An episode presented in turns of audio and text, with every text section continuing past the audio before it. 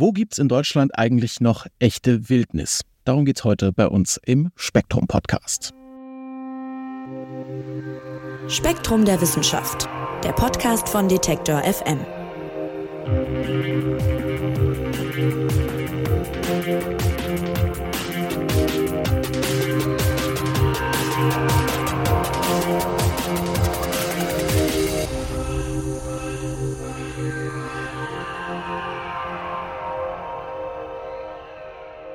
Ja, den Ruf der Wildnis, den hört man in Deutschland nicht mehr allzu oft, denn so richtig wilde, unberührte Landschaften, die gibt's eigentlich kaum noch.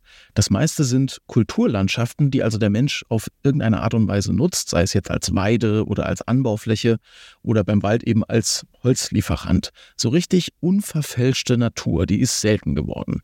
Aber Naturschützerinnen und Naturschützer arbeiten daran, das wieder zu ändern. Und Spektrum der Wissenschaft hat sich deshalb fünf Wildnisgebiete in Deutschland genauer angeschaut und wie die Entwicklung da so ist. Und wir wollen heute darüber sprechen hier im Podcast und zwar mit Redakteur Jan Dönges. Hallo Jan. Hallo Marc, danke für die Einladung. Ja, sehr gerne. Schön, dass du da bist. Äh, Jan, lass uns vielleicht mal vorneweg eine Sache klären. Was verstehen wir denn eigentlich unter Wildnis und was unterscheidet sie jetzt von, sag ich mal, normalen Landschaften, wie wir sie ständig sehen? Von der reinen Theorie her sozusagen sind das Gebiete, die aus der Nutzung genommen wurden, wo also keine Landwirtschaft betrieben wird, die vor allem auch ausreichend groß sind und die unzerschnitten sind. Soll heißen, da führt jetzt keine Autobahn mittendurch, aber auch keine Schienen oder auch Äcker, wo dann gedüngt wird und so weiter.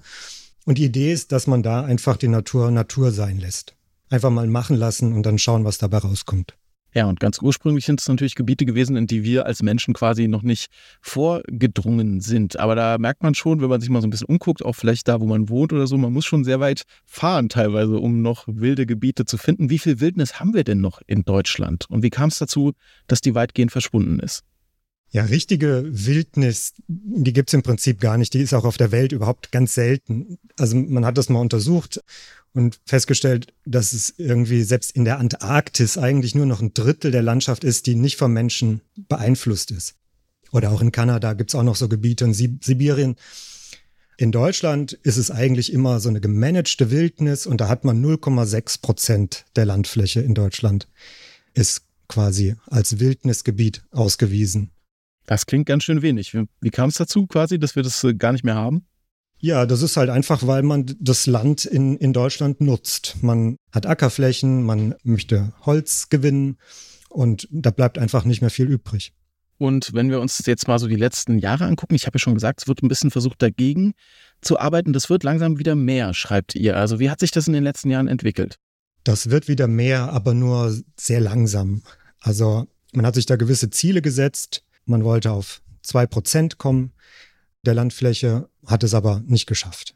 Es ist sehr überschaubar. Es ist sehr überschaubar. Vielleicht sprechen wir einmal kurz darüber, warum wir eigentlich mehr Wildnis wieder bräuchten. Also was, was spricht dafür, quasi solche Gebiete wieder zu schaffen? Ja, wie ich ja schon gesagt habe, da, da lässt man die Natur einfach mal machen, lässt die Natur Natur sein. Und ich fand also einen Satz ganz spannend aus einem Text, da hat man festgestellt, dass Seeadler auf so einem ganz nah über der Erdoberfläche brüten. Also in einem Baum, der da erst vor kurzem gewachsen ist. Und da sagt der Experte, das hätte ich für völlig ausgeschlossen gehalten, dass Seeadler in so einem mickrigen Baum brüten. Ist jetzt nur ein kleines Beispiel, aber ich glaube, das, das verdeutlicht halt, dass wir eigentlich gar nicht so viel wissen, wirklich alles über die Ökosysteme in Deutschland. Und wenn man die Natur eben sich selbst überlässt, dann geschieht auch ganz viel und dann kann man eben auch was lernen. Ja, wenn man dann später solche, solche Gebiete eben auch schützen will, worauf muss man achten? Ja, also ich glaube, ganz wichtig, dass man einfach nicht alles verstanden hat über die Ökosysteme und man kann eben in solchen Wildnisgebieten was lernen. Auch zum Beispiel in Wald. Wie, wie sieht ein Wald aus, der, in dem keine Forstwirtschaft betrieben wird? Weiß man gar nicht so genau und braucht dann eben solche Gebiete. Und das ist natürlich der eine Aspekt. Der andere Aspekt ist, dass die Natur in diesen Wildnisgebieten einfach ungestört ist. Da fährt kein Bauer durch. Da gibt's vielleicht mal ein paar Wanderer, aber ansonsten ähm, ist die Natur eben da geschützt und ungestört. Und das ist ganz wichtig. Das gibt's halt eben nur an ganz wenigen Stellen in Deutschland noch. Hm, und das ist auch das Thema Artenschutz dann quasi, ne? dass die da gedeihen und frohlocken können, sozusagen, ohne dass wir groß stören. Ganz genau, ja. Jetzt äh, werden wir mal konkret, Jan. Also ihr schaut euch bei spektrum.de in dieser Themenwoche, die es da gab, das kann man noch nachlesen, fünf Wildnisgebiete in Deutschland an. Und unter anderem, den fand ich besonders interessant, fahrt ihr an die Ostsee. Erzähl doch mal, mit was für einer Wildnis haben wir es da zu tun? Genau, da ist der Autor Ralf Stork, ist an die Ostsee gefahren und zwar ans Stettiner Haff. Und da gibt es den Anklammer Stadtbruch, so nennt sich das. Und er hat so eine ganz typische Geschichte. Da hat man also vor Jahrzehnten ein Gebiet eingedeicht, vom Meer abgeschnitten, dann trockengelegt. Da war also ein Moor und das hat man trockengelegt. Dann hat man da Torf abgebaut, hat einen Wald gepflanzt, weil man eben Holz haben wollte. Und dann war es eben so, dass dieser Deich nicht so richtig gut gebaut war, offenbar. Also 1995 gab es eine Sturmflut, der ist gebrochen und das Ganze ist wieder überflutet worden. Und das Besondere ist dabei in diesem Gebiet, man hat das eben nicht wieder aufgebaut, man hat diesen Deich nicht wieder hochgezogen, sondern man hat das sich selbst überlassen. Inzwischen ist es eben so, dass es an dieser Stelle sich so ein Regenwasserhochmoor, nennt man das, ausgebildet hat. Das heißt, dass dieses Moor kommt wieder zurück. Das ist nur durch Regenwasser gespeist. Und es gibt außerdem noch solche Bruchwälder, nennt man das. Das sind also Wälder, die immer wieder überschwemmt werden. Da finden sich dann nur bestimmte Baumarten und so weiter. Und so eine Landschaft, die ist, das ist in Deutschland fast einzigartig. Das gibt es sonst nirgends. Ja, und die, die Folgen, die kann man sich eben angucken. Das lockt zum Beispiel unheimlich viele Vögel an. Zum Beispiel gibt es da über 200 Seeadler. Das, so viel gibt es nirgendwo sonst in Mitteleuropa. Und es gibt eben auch noch viele spezialisierte Vogelarten, die eben hier genau äh, eine Heimat finden. Da gibt es zum Beispiel den, den Wendehals, der ist ganz selten in Deutschland, steht auf der roten Liste. Und da wusste man eben auch nicht, dass der in so einer Landschaft überhaupt lebt. Das hat man erst dann festgestellt, als man sie hatte. Ich kann wirklich nur empfehlen, auch äh, sich die Artikel auf spektrum.de mal anzuschauen, weil da ganz viele Fotos auch dabei sind. Und gerade bei dieser Landschaft habe ich auch gedacht, das sind wirklich Landschaftsbilder, wie man sie selten sieht. Also vor allem nicht im, im normalen Erleben, ja. Da, es sieht halt richtig aus wie, wie Wildnis, wie man sich das so vorstellt. Und wie ich dachte, da kannst du in Deutschland echt lange fahren, bis du da mal irgendwo wieder hinkommst. Also wirklich, wirklich interessant. Und lass uns noch über einen weiteren Abstecher sprechen, den ihr macht nach Sachsen-Anhalt interessanterweise. Da hätte ich jetzt gedacht, wo soll es denn da jetzt groß Wildnis geben? Aber auch da findet man welche. Da findet man auch welche, ja. Genau, und eigentlich in so einem Gebiet, das für seine Gärten berühmt ist. Und dieses Gebiet, in das der Autor gefahren ist, ist, das nennt sich Oranienbaumer Heide. Und das war ursprünglich ein Truppenübungsplatz. Und ich finde das ganz spannend, weil intuitiv würde man sagen, Truppenübungsplatz, da fahren die Panzer durch, da fliegt die Munition in die Luft. Und da wird die Natur zerstört. Aber tatsächlich ist das gar nicht so. Es entsteht eben durch dieses Umwälzen, das die Panzer betreiben, eine ganz besondere offene Landschaft, wie es sie eben auch selten gibt in Deutschland. Und deswegen sind eben diese Truppenübungsplätze quasi ideale Wildnisgebiete. Sie sind sehr groß, sie sind unzerschnitten und sie sind eben über Jahrzehnte ungenutzt. Und deswegen gibt es zum Beispiel eben in der Oranienbaumer Heide oder auch noch in anderen Gebieten eben diese Truppenübungsplätze, die zu Wildnisgebieten erklärt wurden. Und wie sieht es da jetzt konkret aus in Sachsen-Anhalt? Kannst du mal ein bisschen beschreiben? Ja, da gibt es also jetzt, wie der Name schon sagt, eine, eine Heide. Also das heißt, da gibt es viele kleine Büsche, da gibt es so ein paar einzelne Bäume. Im Prinzip ist das das, was, was ähm, Ökologen dann strukturreich nennen. Ja, also nicht ein Wald, der irgendwie quasi überall gleich aussieht, sondern halt eben ganz verschiedene Nischen für ganz verschiedene Arten. Und dort in Sachsen-Anhalt, da gibt es was ganz Besonderes, nämlich große Herden von Pflanzenfressern, schreibt ihr. Inwiefern ist das denn jetzt was Spezielles und, und warum wünschenswert? Das Schöne an der Oranienbaumer Heide ist ja die Heidelandschaft. Und diese Landschaft, die existiert da nicht von sich aus, wenn man das Gebiet sich selbst überlässt, dann wächst die einfach wieder zu. Wie überall in Deutschland würde da einfach Wald wachsen. Und dann würde eben auch dieser, dieser Lebensraum verschwinden, den man da ja eigentlich haben möchte. Und früher war es so, da gab es in Europa große Herden von Pflanzenfressern und die haben diese Areale offen gehalten. Die haben einfach alles abgefressen, was so an leckeren Bäumen aufgewachsen ist. Und ja, die haben sich da gewälzt und haben den Boden eben genau wie eben die Panzer in den Truppenübungsplätzen umgewälzt. Und damit dieser Effekt sich wieder einstellt, hat man eben in der Oranienbaumer Heide Heckrinder angesiedelt und Konigpferde. Und die leben da halb wild und die machen eben genau das.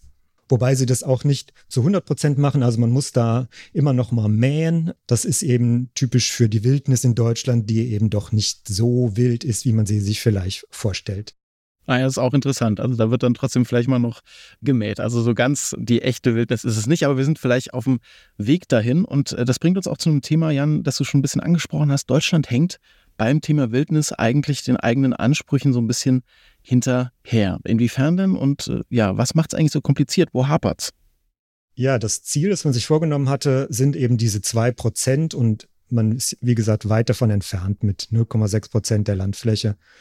Die Gründe sind, dass es einfach recht schwierig ist, solche großen Flächen zu finden. Flächen, die nicht durchschnitten sind, wo es eben keine Straßen durchgeht. Und wenn man sie gefunden hat, dann muss man sie auch noch kaufen. Und oft ist es so, dass die verschiedenen Eigentümern gehören und jeder davon muss bereit sein, sein Stück Land abzugeben. Das ist eben nicht ganz so leicht. Super wäre es, sagt ein Experte in einem Text, wenn es eine Koordinierungsstelle dafür gäbe. Wenn es jemand, wenn es gäbe, eine staatliche Stelle, die solche Fragen äh, bearbeitet. Aber die gibt es eben nicht.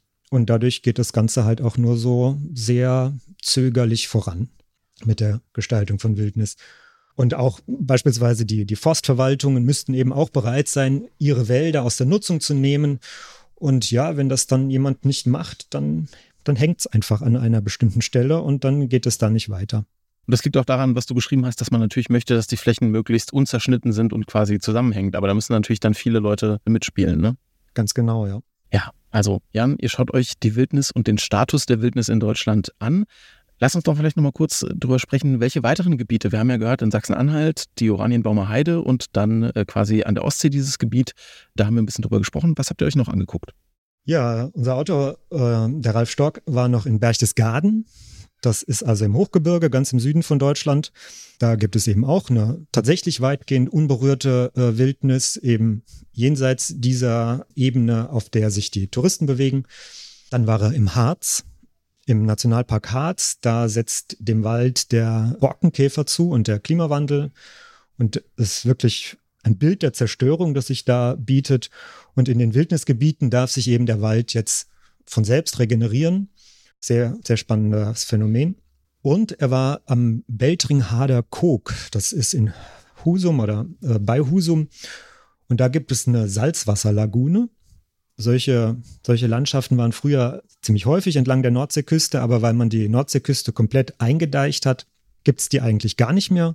Es gibt eben nur noch im Beltringhader Kog eben diese Salzwasserlagune und die angrenzenden Wildnisgebiete.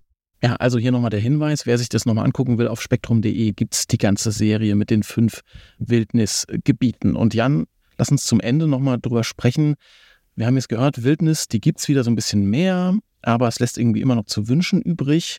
Was würden sich denn Naturschützer, mit denen habt ihr ja auch gesprochen, für die Zukunft wünschen?